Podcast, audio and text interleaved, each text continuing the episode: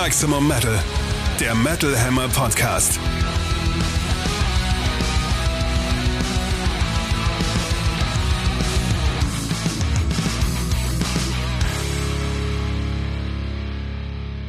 Episode Nintendo 64 vom 22.09.2023 Äh, für euch ähm, Retro-Werbung. Retro-Werbung ist keine echte Werbung. Na gut. Das ist dann nur fürs Retro-Gefühl.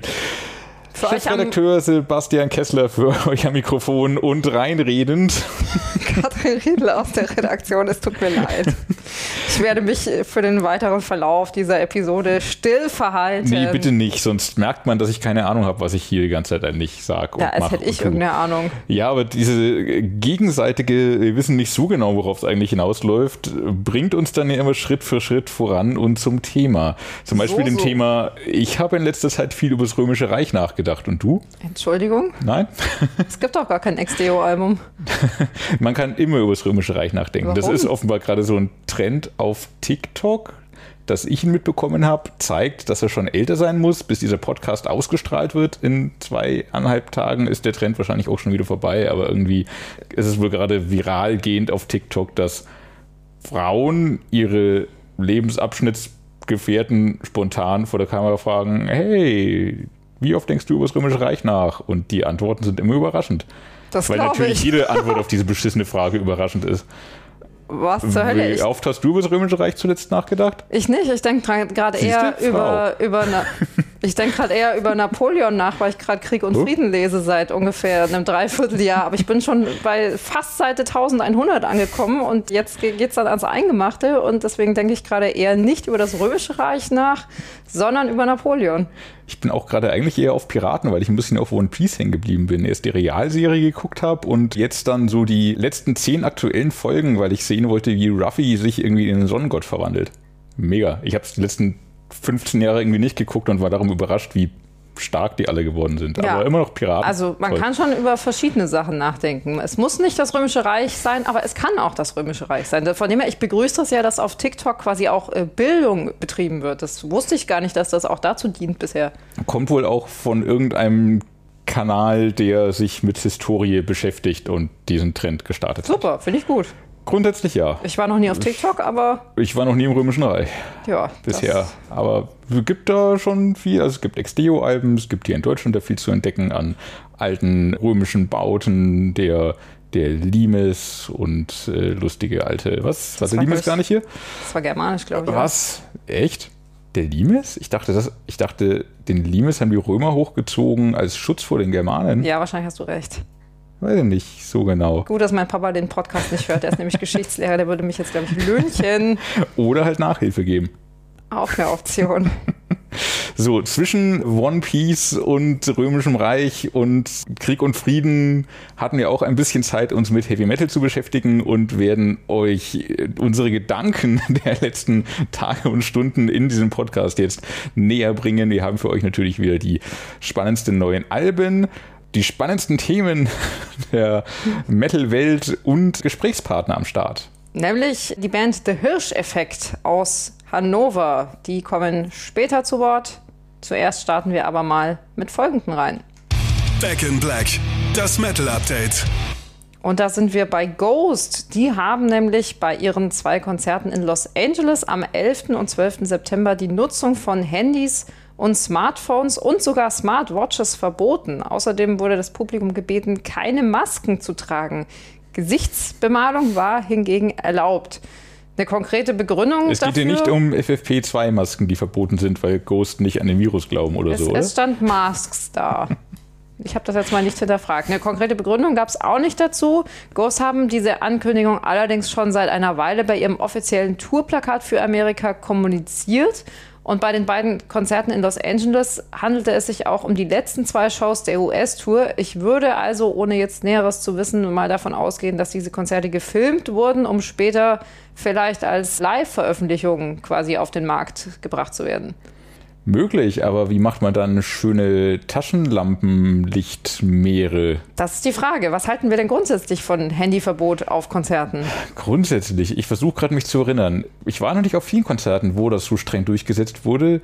Die beiden, die ich war, waren, glaube ich, Steven Wilson und Porcupine Tree, wo auch ziemlich penibel drauf geachtet wurde. Ich glaube, Manowar hieß es auch Ja. Fotografie und Filmverbot und in den ersten Reihen zumindest war auch immer ein Security, der Leute irgendwie lustig angeleuchtet hat, bis sie ihr Handy dann weggesteckt haben, so. Ähm, aber so richtig durchgesetzt wurde es da nicht. Bei Porcupine Tree und Stephen Wilson hingegen schon. Da wurden auch ein paar Leute rausgebeten, habe ich dann beobachtet. Das soll wohl bei Ghost jetzt auch so passiert sein. Also es hieß im Vorfeld, wenn jemand erwischt wird, fliegt er raus. Das Gesetz ist das Gesetz. Wenn ich was aus dem Römischen Reich gelernt habe, dann das. Ja, ich, ich kann schon beide Seiten nachvollziehen. Also mich würde es, Mhm. glaube ich, schon ein bisschen nerven, wenn jetzt in den ersten Reihen mal überspitzt ausgedrückt äh, keine Gesichter mehr zu sehen sind, sondern hauptsächlich Telefone. Hm, Das ist ja das Ding, das ist überspitzt ausgedrückt, ob es wirklich so ist, weiß ich nicht. Also ja, Leute filmen schon viel und fotografieren schon viel. Ich nehme mich da auch selber nicht aus. Für Leute im Publikum ist das ja auch anstrengend, wenn halt gewisse Leute einfach ganze Shows mitfilmen. Schon, schon. Also ja, kommen wir zu den Vorteilen. Man hat nicht das Display des Vordermannes im Gesicht.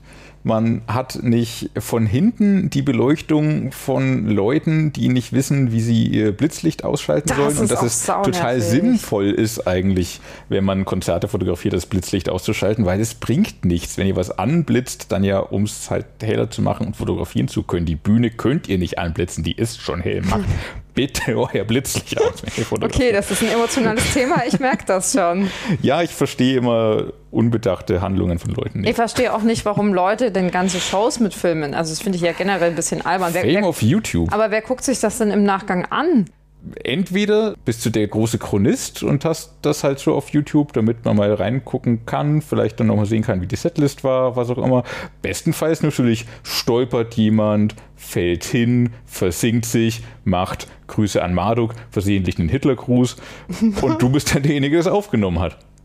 Das ist dann schon fünf Sekunden Internet-Fame, weil das dann wahrscheinlich schnell viral gehen wird. Und das ist eine Währung oder krass? Klar. Abgefahren. Ja, aber ist das nicht auch grob illegal, eine ganze Show mitzufilmen? Ja, schon. Also, naja, das Verbreiten ist zumindest illegal. Okay, also das für den Mitfilmen, für den Privatgebrauch? Bin ich mir nicht sicher. Das ist heutzutage ja so gelernt, dass da keiner mehr was sagt und macht. So, also für den Privatgebrauch ist es meistens wohl okay, wenn es nicht explizit draufsteht, dass es verboten ist. Was es auf Konzertkarten aber, glaube ich, tut. Ja, Es interessiert nur keinen. Solange du es nicht verbreitest, aber ist es okayisch, aber halt uncool. Also eigentlich, wenn du die ganze Zeit mitfilmst, natürlich beknackt so, da hast Ja. du halt nichts von der Show, weil du die ganze Zeit nur auf dein Handy guckst und das Handy in der Hand hast. Auf der anderen Seite, man schießt ja auch gerne ein paar Fotos. Und gerade, sehr, Ja. wenn ich mich an das letzte Ghost-Konzert erinnere, äh, insbesondere diese Band bietet ja auch eine Show mit wirklich vielen, sehr unterschiedlichen Schauwerten. Also da passiert ja ständig irgendwas und irgendwas anderes. Und dann springt wieder der Papa aus dem Sarg mit so einem Saxophon und man kann draufhalten. Und dann Lichter und irgendwelche coolen Bühnenelemente und so. Also da ist ja ständig was. Aber es ist vielleicht genau das Ding. Auf Handyaufnahmen sieht das dann immer beschissen aus. Nee, fand ich gar nicht. Ich finde eher, dass Bands heutzutage eigentlich ein bisschen drauf setzen, auch dass tolle Bilder über Social Media so ein bisschen die Runde machen. Das ist ja auch so Schon. schon, eine Werbung für die Konzerte. Ja, richtig. Wo wir jetzt bei den Nachteilen sind, das zu verbieten, nämlich die Werbung. So Leute, die da sind und irgendwie eine gute Zeit haben und Fotos davon machen und die teilen. Ob jetzt mit Freunden und in geschlossenen WhatsApp-Gruppen oder eben im Internet, machen ja automatisch damit Werbung. Stichwort Hashtag Influencer. Ja, jeder ist ja ein Influencer so ein bisschen, weil er so ein bisschen mit dem, was er auf Social Media macht, ja auch quasi seine kleine Blase oder kleine oder größere Blase so ein bisschen Mhm. Zeigt, dass er beeinflusst. da war, zeigt, dass es schön war, zeigt, dass die Show toll ist. Ja. Und ich habe jetzt auch noch niemanden getroffen, der gesagt hat so, ja, es war total toll, wie der Papa mit dem Saxophon aus dem Sarg gestiegen ist. Ich habe es im Internet gesehen, darum muss ich nicht auf das Konzert gehen. Ja, Gab es, glaube ich, so ja auch noch nichts. Es ist schon eher immer eine Werbung. ja. Auf der anderen Seite natürlich auch bei der Illumination von Balladen Mhm. äh, gibt es ja auch schöne Einsatzmöglichkeiten für so ein Smartphone heutzutage. Da, da bauen die ja auch. Frag mich gerade, haben, haben Ghost das gemacht? Ich weiß, dass Hailstorm das, glaube ich, gemacht haben bei dem Konzert als Vorband. Haben Ja. Ghost das auch gemacht? Ich meine, Ich glaube es auch. Ich glaube, weiß es aber das- nicht mehr ganz genau. ich glaube schon. Also bei Hailstorm bin ich mir auch sicher. Bei, ist auf jeden Fall immer ein schöner Ghost. Moment und heutzutage hat man ja keine Feuerzeuge mehr dabei, weil niemand mehr raucht. ein Glück. Und wenn doch, dann mit E-Zigaretten und Smartwatches sind auch verboten. Wie krass. Da frage ich Mhm. mich, warum? Geht es denn wirklich nur ums Licht? Kann man mit Smartwatches Fotos machen heutzutage? Keine Ahnung. Ich habe noch nie eine Smartwatch besessen. Ich weiß es nicht. Auch nicht. Da ich mich nur mit dem Römischen Reich beschäftige, kann ich zu Smartphone. Ja, der Witz ist jetzt schon vorbei. Ich sehe es ein. Ja, der, Trend, der Trend ist durch. Ja. Äh, Nochmal nee, zu den Smartphones. Man, man Ja. will ja natürlich auch erreichbar sein. Also sei es Aha. jetzt in Notfällen oder auch so ganz schnöde, einfach zum Zusammenfinden in großen Locations. Da will man ja seine. Leute irgendwie finden. Daher finde ich, also ganz verbieten kann man Handys auf Konzerten eigentlich nicht, finde ich. Auch wenn es natürlich Bands wie Tool etc. immer wieder versuchen. Die haben das auch gemacht zum Teil, auch, auch mit so Cases, wo die Telefone, glaube ich, eingesperrt wurden. Genau. Ich glaube, man darf Telefone ja, das ist zumindest in Deutschland so, Ghost haben dieses Telefonverbot in Amerika ausgesprochen. In Deutschland darfst du Leuten ihr Telefon, glaube ich, nicht abnehmen. Darum hat ein Tool, meine ich, ähm, ein anderes Tool gewählt und dann die Telefone in so Cases stecken lassen, die man dann jederzeit von einem Security am Raucherbalkon zum Beispiel wieder aufmachen Das konnte und das Telefon dann so. sofort dabei hat und wenn man halt dann irgendwann schnell zu Hause anrufen will, weil ja, wie geht's den Kindern oder sich sonst wie zusammenrufen will. Das war bei Ghost auch so. Okay, dann ist das wahrscheinlich wegen der Grauzone, ob man Leuten das Telefon abnehmen Ja, darf oder am nicht, weil ich Ende- glaube nämlich nicht. Ja, aber du kannst ja trotzdem sagen, hier ist Telefonverbot, dann kommst du halt nicht rein. Dann nehme ich dir es nicht ab, aber du kommst halt nicht rein. Ja, Ist ja relativ einfach. ja wenn Das du aber Essen im Bus ein eigentlich. Ticket für 120 Euro gekauft hast und dann nicht rein darfst, weil jemand Nee, sich ein, ja- ein Gesetz ausdenkt. Nee, das steht dann vorab, glaube ich, schon fest. Also bei Ghost war es tatsächlich auch auf diesem Tourplakat gestanden vorab. Mit so einem kleinen Sternchen. Mhm, Ja, das ist auf jeden Fall wichtig, das groß zu kommunizieren, weil es ist ja nicht gelernt. Wie ist es so mit Journalisten? Also bei mir ist so ein bisschen eine Mischung aus Berufskrankheit und Suchtverhalten, dass ich oft mein Telefon in der Hand habe, weil ich auch gerne Fotos mache und kurz film. Na klar, Und nicht und- ganze Konzerte, aber irgendwie so für die Erinnerung und zum mal posten und Oder man tippt halt mit, was man schreibt dann Richtig. danach. Also wenn man da so einen großen Bericht danach schreibt, das kann ich mir nicht alles merken. Da muss ich schon sehr detailliert mitschreiben, was ich da gesehen habe, sonst vergesse ich das sofort wieder. dann vielleicht zurück zum Block, dem Pergament oder der Steintafel, die man Hm. da vielleicht mit reinnehmen darf. Und schon sind wir wieder. Naja, egal. Ähm, ja. So ist das also mit den Smartphones. In jedem Fall würde ich mal darauf tippen, dass wir irgendwann im nächsten Jahr von Ghost vielleicht eine Dokumentation ihrer tollen aktuellen Live-Show sehen werden auf DVD, Blu-ray oder sonstigen Medien. Schätze ich jetzt einfach mal. Ich lehne mich mal aus dem Fenster. Gibt es nicht auch so ein Meme, wo man so Leute sieht, die halt, naja, keine Ahnung, im 18. Jahrhundert gelebt haben und mit der Unterschrift so No Smartphone Inside, Just People Enjoying the Moment auf der Ghost DVD, Blu-ray, Stream, wo auch immer, wird man sie dann auch sehen können. People, die den Moment enjoyen. Schön. Schön. Da freue ich mich drauf. Wir enjoyen jetzt auch so einiges und zwar Steel meets Steel. Neue Alben im Härtetest. Wir beginnen mit den Alben vom 22. September und da schauen wir zunächst mal nach Dänemark, denn dieses Jahr ist Dänemark ja, warum auch immer. Die Band Mercenary muss man hier vielleicht noch mal kurz neu vorstellen. Die war nämlich zehn Jahre lang von der Bildfläche verschwunden. da gab es den Podcast noch nicht. in der Tat. Und das heißt, ein paar Leute, die vielleicht unserem Podcast zuhören, kennen die Band womöglich gar nicht. Die haben sie nämlich wirklich rar gemacht. Mercenary, äh, Mitte der 2000er, hatte die Band um Gründer Martin Boos ein richtiges Qualitätshoch, dem großartige Alben wie Eleven Dreams, The Hours That Remain und Architects of Lies entsprangen. Die würde ich wirklich jeder Person ans Herz legen. Die sind einfach nur unfassbar. Vor allem in meinen Augen The Hours That Remain. 7 von 7, 10 von 10, 15 von 15, ein absoluter Kracher. Danach gab es dann einen Wechsel am Klagesang und ein paar Jahre, in denen so ein bisschen weniger ging. Das bis dato letzte Album erschien 2013, also vor zehn Jahren bereits. Und jetzt sind Mercenary zurück. Und wie? Soundtrack for the End Times heißt das gute Stück und das birgt so eine relativ spannende Dramaturgie. Es beginnt so ein bisschen indifferent, schwingt sich dann aber relativ schnell zu alter Klasse empor, haut im Verlauf wirklich einen Hit nach dem nächsten raus. Wir hören da Melodic Death Metal mit so einer sehr gekonnten Mischung aus krachigen Riffs, packenden Melodien, Growls und Klagesang. Alles auch sehr, sehr emotional dargeboten, wie man das von der Band kennt. Im bereits ziemlich guten Heart of the Numb, das ist der zweite Song, ist Matt Heavy zu hören, der Frontmann von Trivium, wobei ich den gar nicht mal so auffällig finde hier. Also Ist mir auch das- nicht aufgefallen. Wäre das, wär das nicht irgendwo gestanden, hätte ich das vermutlich auch überhaupt nicht rausgehört, muss ich sagen. Where Darkened Souls Belong klingt mit seinen dezenten Elektrospielereien so irgendwie super leicht, wie es einfach nur diese Band kann. Songs wie Through This Blackened Hatred schlagen dafür mit so brachialer Härte, aber auch tollem Klagesang ein. Anthem for the Anxious ist eine melodische Hymne und dann noch der Überhit des Albums A Darker Path punktet einfach mit so einem unwiderstehlichen Mitsing-Refrain wirklich großartig ausgefallen. Become the Flame noch mit toller Gitarrenarbeit. Hinten raus gibt es dann auch noch mal zwei super tolle Nummern, mit denen Mercenary so ein bisschen ihre Ausnahmeklasse auch noch mal unter Beweis stellen. Black Heart, der Tissue und Beyond the Waves beinhalten vor allem in den ja, langsameren Passagen wirklich große Gefühle und sorgen dann auch zum Ende des Albums für dieses ja, wunderbar versöhnliche Gefühl irgendwie, das Mercenary auch früher so toll aufbauen konnten. Also ich freue mich wirklich total, dass sich diese Stimmung auch in diesem Album so bemerkbar macht und dass es einfach ja, eine tolle Rückkehr für Mercenary ist in, in meinen Augen. Mhm. Mich hat überrascht, dass ihr euch im Heft, ähm, wir hatten das Review, wir hatten aber auch zwei Kommentare noch dazu, dass sich alle unabgesprochen so einig waren, dass als Melodic Death Metal einfach zu filmieren, weil das war die Band in meinem Kopf nie. Für mich war das immer Melodic Metal mit Rock und gewissen Modern und Melodic Death Elementen. Hast du doch Gross dabei?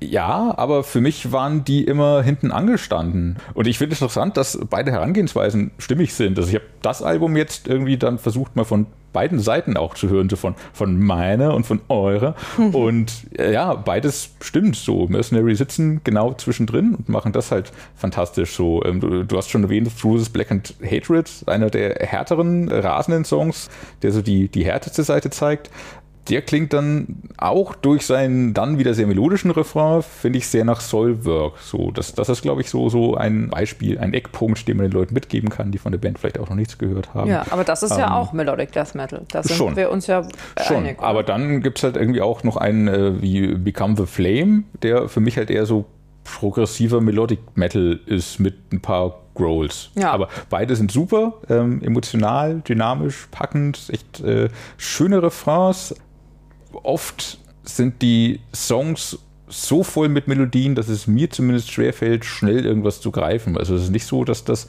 super schnelle Ohrwürmer wären. Und obwohl alles eigentlich sehr zugänglich ist, bleibt es jetzt nicht sofort unbedingt haften. Es ist schon ein Album, das man zweimal und gerne auch intensiver hören muss, damit es wirklich hakt. Aber es lohnt sich, weil es halt wie so oft für Mercenary super, super schön ist. Wenn gleich so intensiv und so dicht und zwingend, wie ich Eleven Dreams und The Hours That Remain im Kopf habe, ist Soundtrack for the End Times bei mir jetzt bisher noch nicht. Kann aber natürlich auch noch werden. Ja, aber man muss es in jedem Fall öfter hören, da hast du vollkommen ja, recht. Und sollte man aber auch, weil schönes Album und hoffentlich kommt die Band dann auch live gerne wieder zurück und dann hooken vielleicht ein paar Sachen auch nochmal anders. Ich glaube, aktuell ist nur, sind nur Dates in Dänemark bestätigt, aber wir versuchen sie hervorzulocken.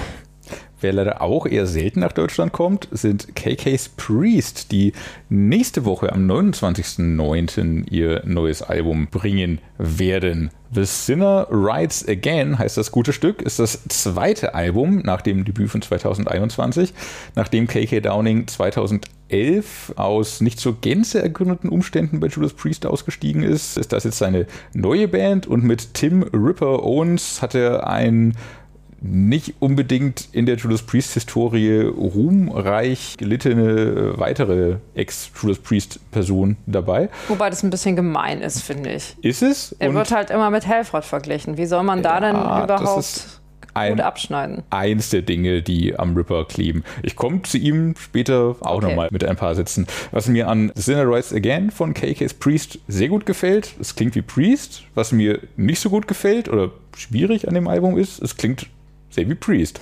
Aber welche andere Band darf das, wenn nicht die neue Band von KK Downing? Und trotz allerlei und manchmal vielleicht auch ein bisschen plumper Andeutungen hat KK's Priest auch schon seinen eigenen Dreh. Es klingt moderner, zackiger, knackiger, selbst als die letzten beiden Priest-Alben empfand ich.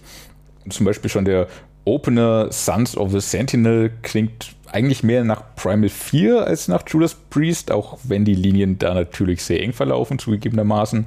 Reap the Whirlwind hingegen ist sehr im Fahrwasser von zum Beispiel Free Real Burning aufgehangen. Fantastischer hoher Schrei vom Ripper in dem Song, tolles Gitarrensolo zum Dahinschmelzen, wunderbare Melodien, nicht zuletzt im C-Teil des Songs One More Shot at Glory und The Sinner Rides Again sind auch so mega mächtige Nummern, die aber halt schon sehr eindeutig an Judas Priest angelehnt sind. Aber wie gesagt, warum denn auch nicht? Weil wenn es funktioniert und Spaß macht und KK hat, glaube ich, die Erlaubnis, das zu tun. Eine gelungenere Variante des Ganzen für mich ist aber zum Beispiel ein Song wie Strike of the Viper, der klare Priest-Parallelen einerseits hat in Sachen Riffing und Melodien, aber irgendwie auch heftiger, düsterer ist, lässt vielleicht so ein bisschen erahnen, wie die Ripper-Alben hätten klingen können. Hätten klingen können, wenn sie nicht so mit Gewalt auf New Metal getrimmt worden wären. Also so eine wirklich modernisierte, verhärtete Variante von Judas Priest. Das finde ich an Strike of the Viper sehr stark. Funktioniert aber auch andersrum. Der Gedanke, nämlich wie unantastbar mächtig wären diese Songs von The Sinner Rides Again, wenn Rob Harford sie gesungen hätte, wenn KK zusammen mit Glenn Tipton, meinetwegen auch mit Richie Faulkner daran gearbeitet hätte. Das wäre wahrscheinlich auch nochmal ein Priest-Über-Album dann geworden. Aber auch so, es ist ein sehr, sehr, sehr, sehr gutes Album. Sie haben ihre zweite Chance toll genutzt. Und so schlimm es für KK ist, raus zu sein, es ist gut für uns, jetzt zwei sehr starke Priest-Varianten auf der Straße zu haben. So ein bisschen wie Accept und Dirk Schneider gleichzeitig tun zu haben, so in der Richtung. Und zum Ripper wollte ich noch kurz was sagen. Er wird gerne gescholten, teilweise zu Recht. Ähm, schon allein, weil er so in Söldner ist, dem einfach oft die eigene Seele abgeht, aber wenn ihm die richtigen Songs auf den Leib geschrieben sind, dann liefert er halt einfach ab. Und das ist bei Iced Earth zum Teil passiert. Das ist auf den ersten ein, zwei Alben von Chart Walls of the Damned passiert. Wer die nicht mehr im Ohr hat oder nicht kennt, dringend mal hören. Mega Band gewesen, aber leider nicht lange überlebt. Ich glaube, es gab nur drei Alben. Und jedem jetzt hier auch bei KK's Priest, hier passt der Ripper halt einfach. Ja, muss ich auch sagen. Mir gefiel das erste Album der Truppe, mir gefällt aber auch dieses Album richtig gut, vielleicht sogar auch noch einen Ticken besser. Also einfach Heavy Metal, wie er sein sollte. Schnell, hart, fetzig, tolle Stimme, dicke Riffs, super viele spaßbringende Stücke. Allerdings ja, äh, vieles daran klingt recht ähnlich wie auf dem Debüt. Also der generelle Sound, diese sakrale Atmosphäre, die sich durch einige Songs zieht, die Thematik, diverse wirklich überdeutliche Priest-Referenzen. Ich sag nur One More Shot at Glory. Hm, einstellen, Gab's so ähnlich schon mal. Dabei denkt. Aber sehr gut halt. Ja, also man könnte einfach fast auch von einer Kopie des Debüts sprechen. Äh, nicht falsch verstehen, das hat schon alles Hand und Fuß. Eine oder zwei Alben in dem Stil sind auch okay, aber ich finde halt spätestens beim Drittwerk sollte sich da schon noch was tun, sollte da so eine Art Emanzipationsprozess stattfinden. Ich habe fürs Heft auch mit Keke Downing und Tim Ripper uns gesprochen und im Laufe des Gesprächs ist mir auch so ein bisschen bewusst geworden, dass KK's Priest schon auch ziemlich so in ihrem eigenen Saft kochen und so auf der Vergangenheit herumreiten im wahrsten Sinne des Wortes mit Bezug auf den Albumtitel natürlich. das ist legitim. Das ist aktuell vielleicht sogar die einzig sinnvolle Strategie. Aber dem Ganzen wohnt auch immer so ein bisschen was Tragisches inne, finde ich. Vielleicht brauchen sie das auch so als Narrativ. Ich finde aber, es wäre trotzdem jetzt dann mal an der Zeit, eigene Wege zu gehen. Oder natürlich, wovon ich seit Jahren träume, sich mit Judas Priest zu versöhnen und wieder zusammenzutun, wie das ja auch Halloween so wunderbar vorgemacht haben. Kann ich mir auch echt gut vorstellen. Also Downing und Faulkner müssten sich halt arrangieren. Andy Sneap tritt dafür vermutlich sogar gerne zurück. Halford kann in seinem Alter bestimmt auch die eine oder andere Auszeit während einem Konzert vertragen, wo dann der Ripper ran dürfte. Ich bin ja nur Außenstehende und habe keine internen Einblicke. Aber ich bin einfach ganz naiv der Meinung, das könnte funktionieren, wenn es vielleicht nicht mehr um Egos geht, sondern um echten Teamgeist. Und ja, das soll die Leistung von KK's Priest auf diesem Album nicht schmälern, aber am Ende wäre das tatsächlich das, was ich mir wünschen würde. Das wäre schön. Ich rechne in den nächsten zehn Jahren nicht damit, aber klar, nochmal Priest auch mit dem Ripper und den drei, vier guten Songs, die auf jedem Ripper-Album auch waren, nochmal zu sehen. Warum nicht? Hauptsächlich halt Priest nochmal mit Downing zu sehen. Das wäre schon der Knaller. Ich bin aber wirklich auch ein Anhänger dieser Harmonie-Geschichte. Also ich fand das bei Halloween einfach so toll, dass die das so geschafft haben, dass halt auch keiner dann gehen musste. Also ich wäre jetzt mhm. auch nicht dafür, Richie Faulkner rauszuwerfen. Überhaupt nicht. Dafür hat der Mann einfach in den letzten 10 bis 15 Jahren viel zu viel geleistet und das wäre mhm. ihm gegenüber auch überhaupt nicht fair. Also ich fände es super, wenn da im Hintergrund jemand dran arbeiten würde, so wie das bei Halloween 10 bis 15 Jahre lang der Fall war und wir vielleicht irgendwann eine Überwindung der Egos für den Heavy Metal dürfen. sehen werden. Ja, damit von alten Hasen zu anderen alten Hasen, die aber eine ganz neue Band am Start haben. Und zwar As in Hell, zusammengeschrieben ein Wort. Ein S, auch ganz wichtig an der Stelle. Ein S, richtig. Zwei S wollen wir nicht. So, dahinter verbergen sich Michael Paulsen, seines Zeichens Sänger von Volbeat, der hier als Gitarrist in Erscheinung tritt. Szene-Urgestein Mark Greve am Mikro und Morten Toft Hansen von Raunchy am Schlagzeug. Und diese drei haben sich jetzt zusammengetan, um Oldschool Death Metal zu zocken. Wer sich jetzt wundert, warum der Typ von Volbeat plötzlich Death Metal macht, da handelt es sich tatsächlich nicht um ein plötzlich, sondern vielmehr um ein Wieder. Vor Volbeat war Paulsen nämlich zehn Jahre lang federführender Teil der Death Metal Band Dominus, deren drittes von vier Alben sogar Volbeat heißt. Kleine Fußnote am Rande. Und mit As in Hell kehrt er nun quasi zu den Wurzeln zurück. Die drei haben dabei auch richtig Spaß, wie das Debüt Impi Ora zeigt. Äh, Haben wir nachgeguckt, was das heißt? Unheilige Stunde. Ah, okay.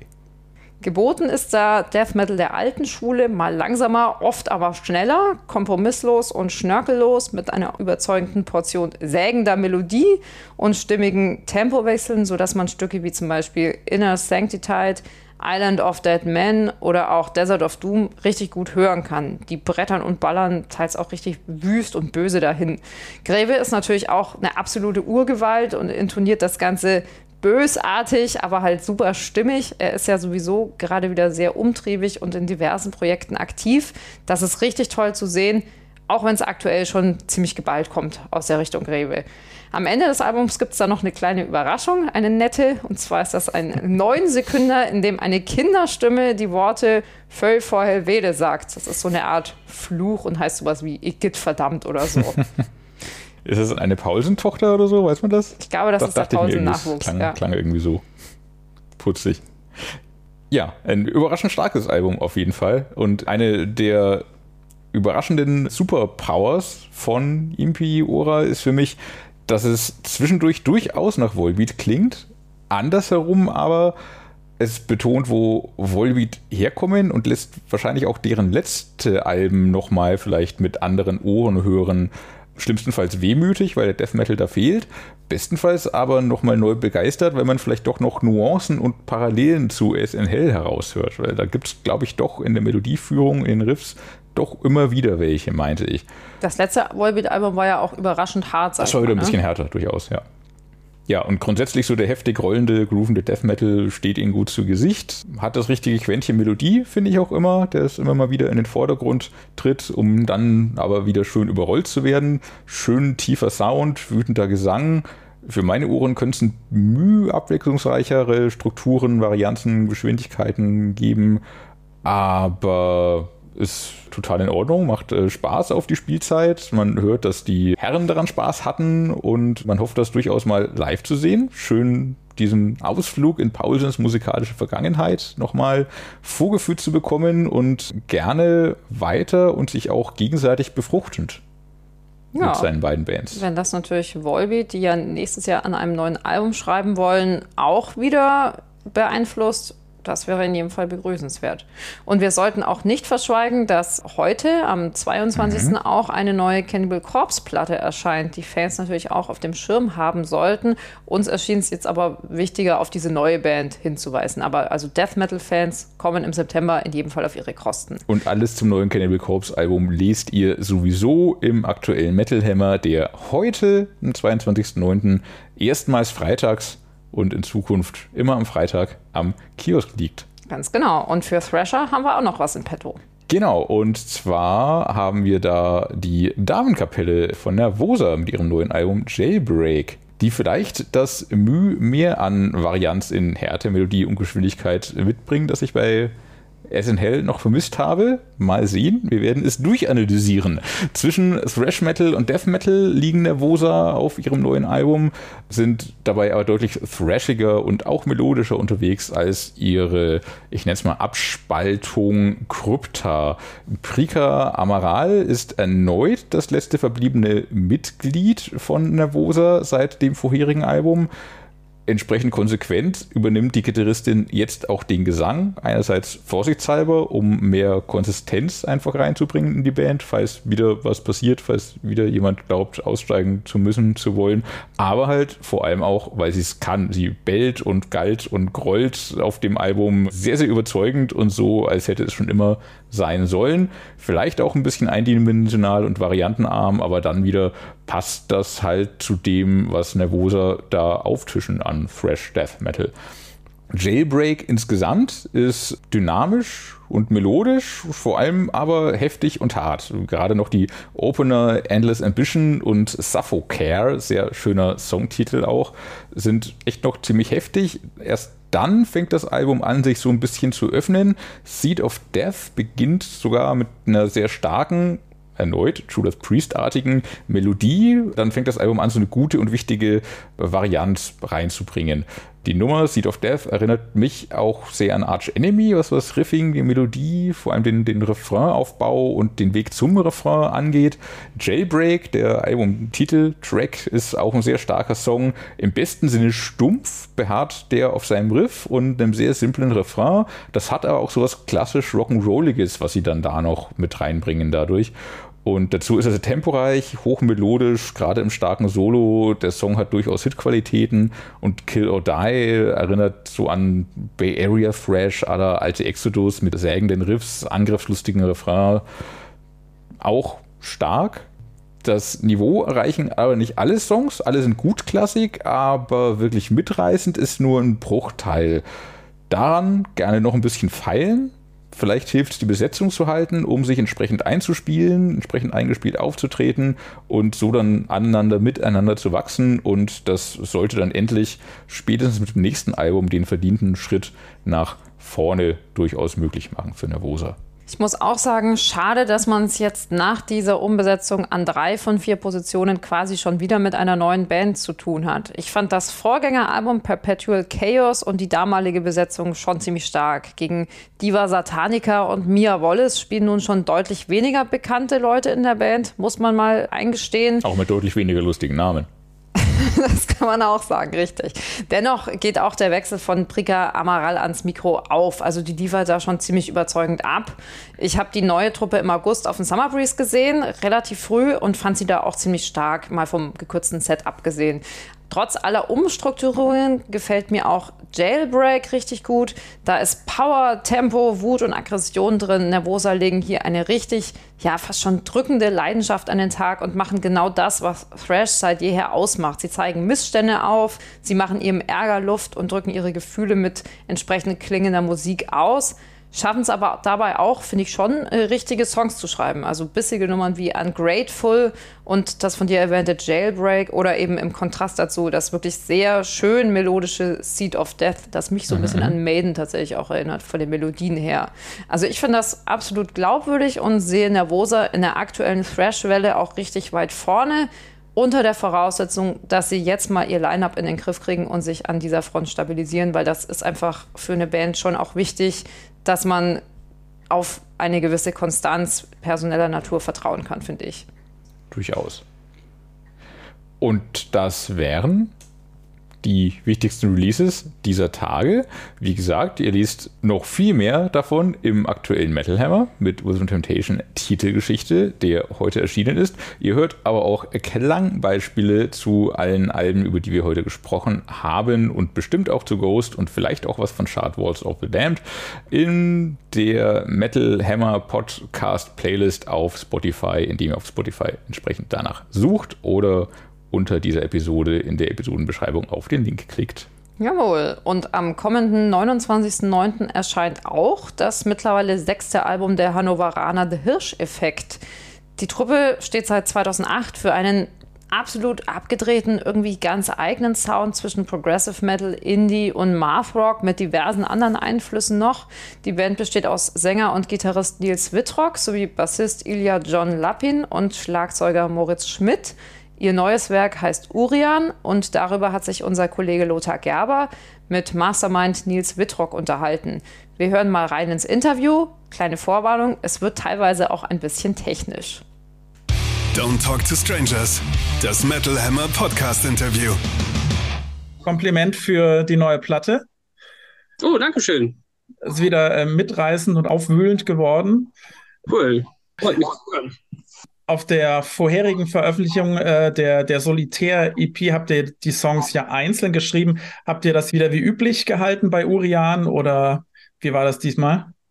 Genau, das haben wir wie, wie üblich gehalten, wobei man, ähm, oder seit der Eskapist ist das, also seit der seit Album Nummer vier von, ja, unterdessen sechs ist es eigentlich so, dass Ilga immer mal auch so einen Song ganz alleine schreibt, also auch ohne, dass wir das jetzt konzeptuell so vorbereiten. Das macht er einfach und das war jetzt bei dieser Platte vermehrt auf jeden Fall so. Also da sind zwei Nummern, da hat, hat Ilga einfach alles alleine gemacht sozusagen. Ich habe dann noch Gitarre dazu einspielen dürfen und Moritz noch Schlagzeug und das war dann sozusagen unsere Beteiligung daran. Aber der, genau, das, wie gesagt, das ist aber auch eigentlich normaler es ist auch schon Usus bei uns, war, gab auf der Collapse auch einen Track, wo das so war.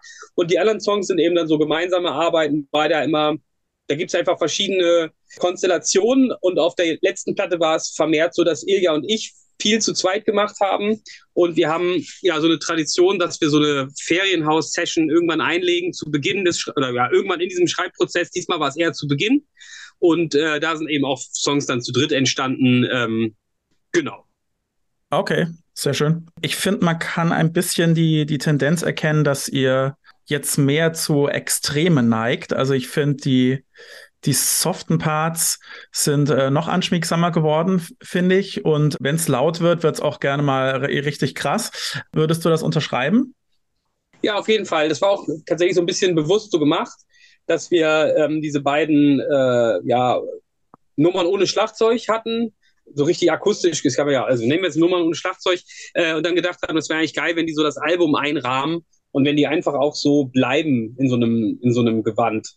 Ja. Genau. Und es passte dann auch irgendwie so von den Vocals, die ich dazu gemacht habe, ähm, gut. Das blieb ja, also das, dass das einfach so eine sehr intime Nummer oder zwei intime Nummern werden. Und ähm, genau, da dachten wir, das ist irgendwie cool. Das baut sich auch dann schön auf. Also finde ich, durch die erste Nummer, die so sehr, sehr ruhig ist und die ja auch jetzt die erste, die zweite Single war. Ja. Und dann kommt dieser 10 Minuten von Ilja, der in sich auch nochmal so schön das Ganze aufbaut und dann ist man sozusagen erst, erst nach ja, 13, 14 Minuten so ganz im Album angekommen. Und das finde ich eigentlich irgendwie ganz, finde ich ganz schick. Ja, doch, doch, das, man findet gut rein auf jeden Fall. genau, Urian ist ja der ungebetene und unerwünschte Gast oder äh, auch der Teufel, wie ihr auch auf dem Plattencover es dargestellt habt. Zumindest mhm. sieht das so aus mit den Hörnern. Ich denke mal, das soll äh, jeder für sich selbst interpretieren, was wer der un ungebetene und unerwünschte Gast ist. Wenn man jetzt guckt, was in den letzten eineinhalb Jahren in der Welt passiert ist, könnte man dann auch darauf kommen, dass, äh, dass ihr vielleicht äh, Russland und Putin meint oder so. Aber ich denke mal, ihr wollt das offen lassen. Ja, genau. Also, dass, dass dieser oder, oder ich sag mal so, uns war schon klar, dass man diesen Vergleich oder dass man diese, äh, diese Schlussfolgerung leicht ziehen kann ähm, mit dem ungebetenen Gast und ne, die, der Krieg, der ja auch direkt in der ersten Nummer irgendwie angesprochen wird. Ähm, das ist jetzt aber, wäre jetzt, glaube ich, ein bisschen zu platt, wenn das jetzt einfach so sozusagen ähm, so gleichgestellt wird. Ne? Das, das ist damit gemeint. Ähm, die Nummer Urian ist ja thematisch so ein bisschen geht ja eigentlich in eher in eine andere Richtung. Da geht es ja eher so um darum, wie man sich gegenüber einander im Internet verhält. Oder nicht nur im Internet, sondern überhaupt, aber vor allem auch im Internet sozusagen, wie man so das, ähm, wie, wie haben wir das im Pressetext ausgedrückt, das neue Gegeneinander. Und da kommt, also der, der, der, der Titel Urian bezieht sich ja eher so auf den Track und ähm, passte dann aber irgendwie dann doch auch gleichzeitig ganz schön, um das Album so im Gesamten zu beschreiben. Aber ich, ich genau, ich gibt jetzt irgendwie nichts, wo ich sagen würde, das meinen wir jetzt explizit mit der ungebetene Gast. Okay. Ähm, das lässt sich, glaube ich, auf, auf, viele Sachen irgendwie äh, anwenden. Genau. Meine Interpretation hast du ja gerade auch schon genannt, die ist, glaube ich, auch nicht ganz falsch, aber das, ja, genau.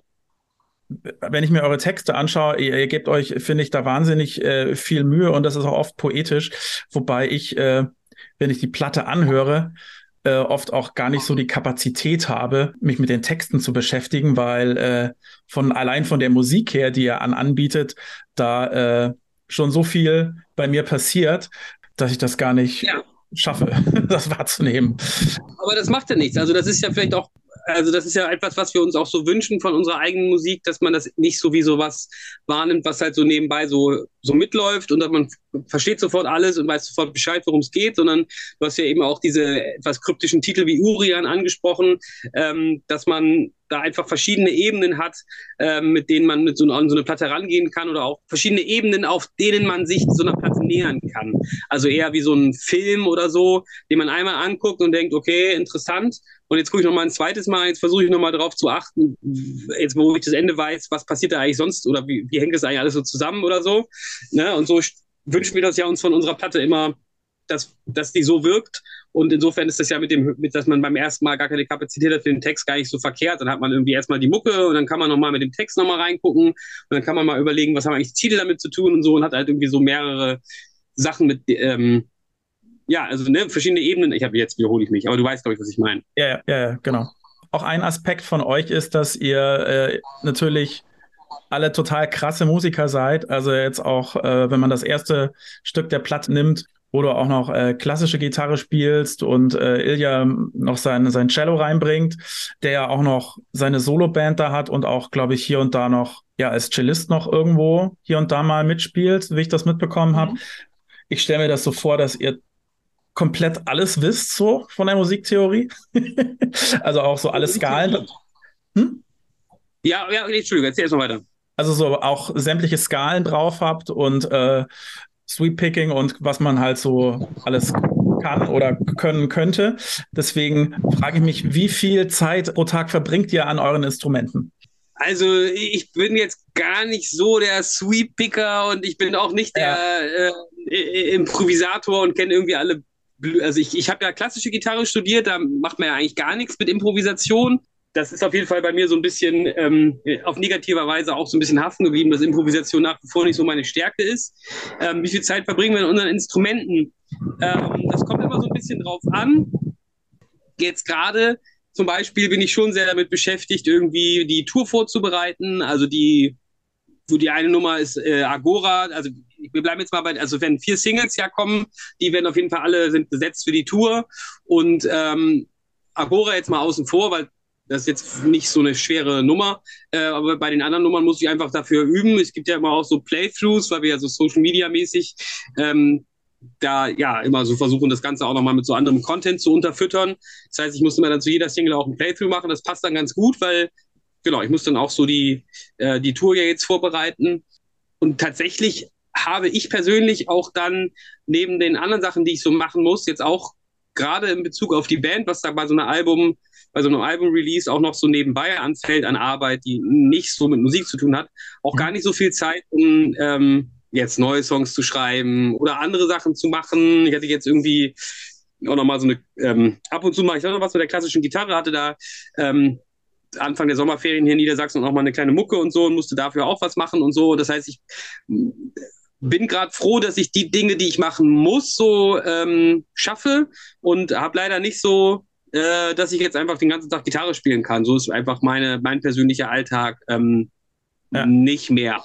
Ne, weil es dann auch so Dinge gibt wie Geld, also Geld verdienen außerhalb der Band, was notwendig ist. Und äh, genau, andere Sachen, die man noch so machen muss, wenn man, wenn man älter wird. Ja, klar. Genau, aber schöpft ihr jetzt aus, äh, keine Ahnung, unterschiedlichen musiktheoretischen Aspekten, kommen da auch Ideen her, wenn ihr was Neues entdeckt? Oder wie kann man sich das vorstellen? Genau, ich kann da jetzt nur für mich sprechen. Also ich, Moritz ist auch sehr, ähm, wo man, also ne, obwohl man ja denken könnte, als Schlagzeuger ist das gar nicht so notwendig, aber bei Moritz ist das anders. Der ist auch sehr früh, ähm, hat sozusagen Musik als Muttersprache mit aufgenommen und der ist auch sehr fit, was Gehörbildung angeht und ähm, auch was so rudimentäre Musiktheorie angeht, um das dann ähm, zum Ausdruck zu bringen, was er da hört und wie das halt so ist. Aber der hat jetzt nicht so den, musiktheoretischen, äh, das musiktheoretisch schulische Wissen oder sowas. Äh, und Ilga geht da auch nochmal irgendwie anders ran. Äh, der hat ja auch Jazz, Rock, Pop, nee, äh, Entschuldigung, Bachelor of Popular Music studiert. Da lernt man das, glaube ich, auch so ein bisschen anders. Ähm, und ich habe halt wirklich so ganz ähm, traditionellen, klassischen äh, Musiktheorieunterricht in der Hochschule gehabt. Und ähm, das habe ich natürlich immer so ein bisschen im Hinterkopf, wenn ich da was mache. Also manchmal stört es vielleicht auch oder manchmal habe ich das auch nur, um halt zu wissen, wie ich damit brechen kann. Ähm, genau, aber ich, bei vielen wissen wir schon, was wir da jetzt irgendwie machen oder ja. ja das, davon ist auszugehen. denke ich mal. Ähm, genau. Und, aber, ähm, aber, auch nicht bei allem. Also manchmal ist es auch wirklich irgendwie einfach ein, irgendwie, äh, ich, ich, ne, ich kenne das ja von anderen Bands, dass wir dann eher so Tabulatur nachspielen und jetzt irgendwie, keine Ahnung, spielt man C und keine Ahnung, was das ist so. Ähm, aber bei manchen Songs geht es auch schon eher in so eine Richtung, dass man irgendwie, dass man alles so beiseite lässt und man sich so komplett irgendwie versucht, davon frei zu machen. Gerade wenn es irgendwie dann auch noch um, äh, wir haben auf dem neuen Album damit noch viel mehr gemacht, also mit anderen Stimmungen zu experimentieren, mit anderen Gitarrenstimmungen. Das ist ja auch viel tiefer gestimmt und so. Und da schwimmt man sich dann doch noch eher mal so ein bisschen frei, wenn man gar nicht so richtig, ähm, also wenn die Gitarre dann so anders gestimmt ist, als wie ich das eigentlich kenne, dass man gar nicht mehr so richtig geschaut hat, da gerade dann schwimmt man sich auch so ein bisschen mehr frei von dieser Musiktheorie. Weißt du, was ich meine? Ja, ja, ja, klar. Ja, das interessiert mich. Ich hatte gelesen, dass du drei verschiedene Gitarrenstimmungen hast. Sind da jetzt noch mehr dazugekommen? Und äh, erzähl auch gerne welche. Äh, ja, genau. Also ich habe das ganz lange versucht, möglichst einfach zu halten und eben alles mit Standard-Tuning zu machen. Und dann kam irgendwann so eine komische Stimmung dazu, eher durch einen Zufall, weil wir bei einem Song die tiefe E-Seite eine kleine Terz tiefer gestimmt haben. Also in dem Song, das ist bei Agnosie der Fall. Und dann hatten wir eben diese Stimmung, ähm, also Standard mit tiefer Cis-Seite, also Cis-A, D, G, H, E. Aus dieser Stimmung haben wir dann irgendwie noch einen Song gemacht und das haben wir auf der nächsten Platte auch fortgeführt. Also Lysios ist in dieser Stimmung und Deklaration ist auch in dieser Stimmung. Ähm, das heißt, wir haben irgendwie dieses Tuning, das gibt jetzt auf der neuen Platte auch, allerdings nochmal im Ganzen nochmal tiefer gepitcht bei okay. ähm, 2054.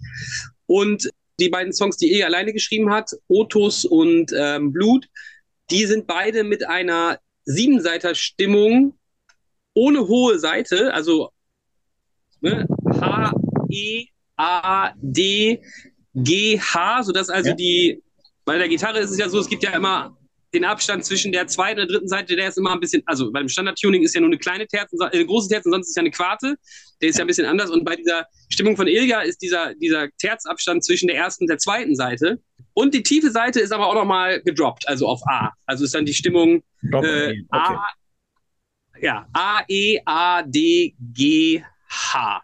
Genau. Okay. Interesting. Okay.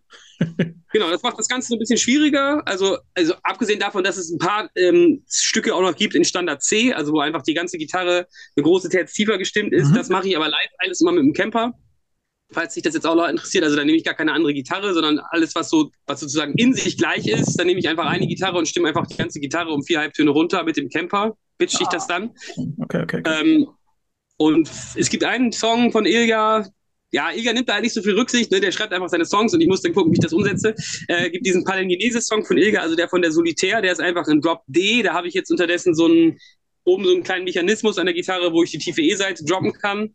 Aber für diese Stimmung, von der ich eben sprach, das ist diese Siebenseiter-Stimmung ohne hohe E-Seite, da brauche ich auf jeden Fall dann eine Bariton-Gitarre live und dann muss ich nochmal eine Gitarre mehr mitnehmen. Das heißt, wir gucken jetzt tatsächlich so, auch bei der Songauswahl, ähm, auf wie viele Gitarren wollen wir es beschränken, weil das ja, wird einfach irgendwann unübersichtlich und das Problem ist ja auch, irgendwann braucht man auch, eine, also bei einem Song ist es immer so ein bisschen egal, da hält die Gitarre schon irgendwie immer, aber wenn man mehrere Songs hat, dann kann einem das schon auch mal, also je mehr Songs du hast, desto größer ist die Wahrscheinlichkeit, dass du doch mal eine Seite reißt während des Songs und ja. dann brauchst du eigentlich auch noch eine Backup-Gitarre dafür und dann wird es halt irgendwann sehr viel so, deshalb, genau. Ja, Gucken klar. wir bei der Songauswahl schon, welche, welche Stimmung nehmen wir da jetzt alle mit rein und dann, ja, um dann nicht zu viel Gitarren zu haben. Ja, soweit der Hirscheffekt-Chef Nils im Gespräch mit Lothar Gerber. Wer jetzt bei so viel Technik-Talk ein bisschen Blut geleckt hat, sollte mal ins Album reinhören, sowie natürlich unsere Print-Story lesen. Außerdem könnt ihr die Band ab dem 30. September live erleben, wenn ihr Bock drauf habt. Und in der nächsten Ausgabe unseres Podcasts begrüßen wir eine weitere deutsche Band mit H. Und zwar die Postmetaller Hertoire, die uns zu dritt beehren und in dieser Besetzung über ihr neues Album Nights 4 sowie ihre dahinter steckenden Sorgen um unseren Planeten aufklären. Das alles und noch viel mehr gibt es ab dem 6. Oktober in Podcast-Episode 65. Bis dahin bleibt sauber, denkt ein bisschen über das Römische Reich, Piraten und Krieg und Frieden nach. Und wir bedanken uns für eure Aufmerksamkeit und freuen uns freuen, wenn ihr ein Like da lasst, einen Kommentar da lasst uns eure Gedanken zum Römischen Reich mitteilt und natürlich auch bei der nächsten Episode wieder einschaltet. Macht's gut, bis dahin. Bis dahin. Tschüss.